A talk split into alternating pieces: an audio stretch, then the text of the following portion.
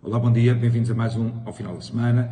Hoje queria falar um bocadinho convosco o inevitável Eduardo Cabrita, depois queria refletir um bocadinho acerca da eutanásia, depois queria-vos dar um exemplo de como é difícil ser liberal em Portugal. Começando por Eduardo Cabrita, de facto eu penso que é difícil descer mais longe do que aquilo.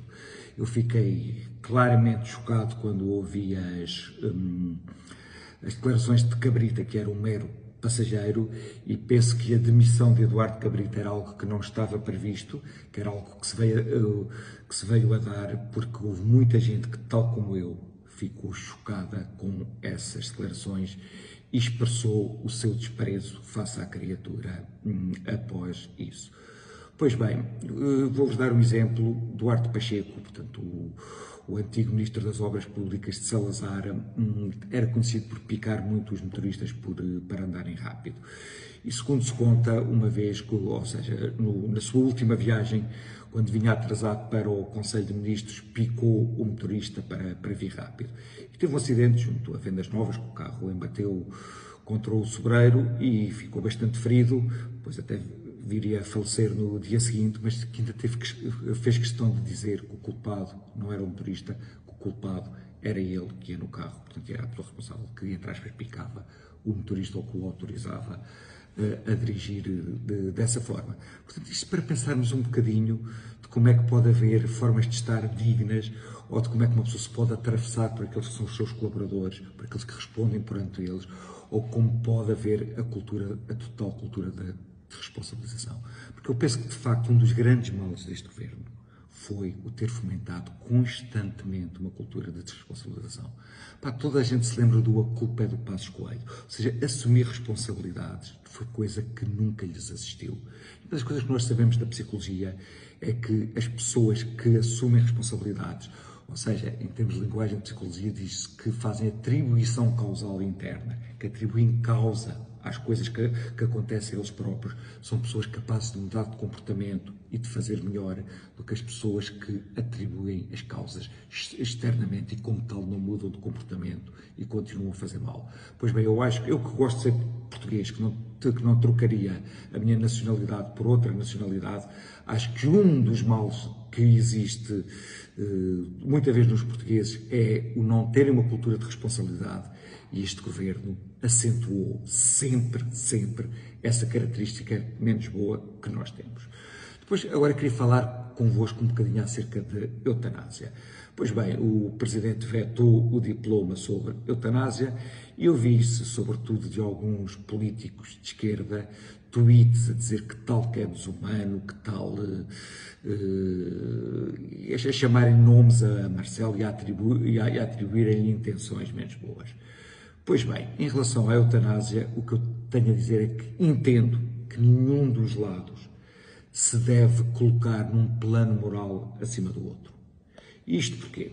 Pensando um bocadinho no problema da eutanásia, eu pensando se gostaria de, estando em sofrimento extremo, sem perspectiva de melhora, se gostaria de ter um instrumento que me pudesse, portanto, pôr fim a isso e que e eu poder, eh, digamos, decidir acerca da minha morte, eu gostaria.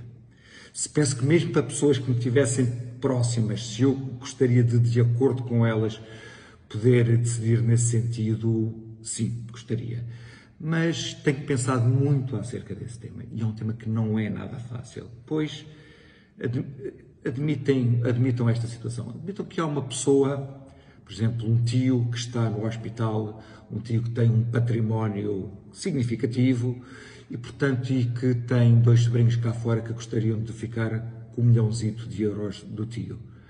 Eles podem perfeitamente criar tio a necessidade de morrer. Dizer, o tio só sofre porque quer, agora há soluções, mas lá se o tio quiser. E pode-se criar uma cultura de bola de neve que leve a uma desumanização da sociedade em que cada pessoa vale de forma utilitarista. E as pessoas que já não são, entre aspas, úteis, podem começar a sentir-se cá mais e a sentir que devem morrer. Portanto, é uma cultura, ou seja, é uma bola de neve ao qual tenho muito medo. Portanto, eu digo, eu acho que nem as pessoas que têm prudência e que acham que não devemos avançar pela eutanásia se devem sentir moralmente superiores a quem acha que a eutanásia que é desejável, eh, embora muito controlada, e, e, como também quem, que, que, quem deseja a eutanásia não se deve desejar, eh, ou, ou não se deve considerar moralmente superior aos outros. O último tema que eu queria conversar convosco é o como é difícil ser liberal em Portugal. Então é assim, eu esta semana dei com uh, três cartazes do Chega que diziam o, o, seguinte: um defendia que devia haver um hospital veterinário público, outro defendia que os trabalhadores do Estado que tivessem em casa que deviam ter a internet e o telefone pagos pelo Estado. Já, já agora não sei porque é que seriam só os do Estado. E por fim, que deveria haver um teto máximo para o preço dos, dos combustíveis. Em Portugal, nós tendemos sempre a privilegiar as situações em que, nos, eh, em que tomam conta de nós. Nós acreditamos muito pouco em situações de mercado, em situações de liberdade. Eu acho que o mercado também não resolve tudo.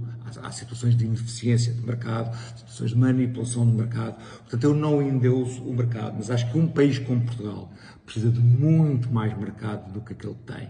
Mas se formos ver, ver até um, um partido de direita radical tem dificuldade em assumir isso. Pois bem, era o que eu queria conversar convosco e até para a semana. Cá nos vemos.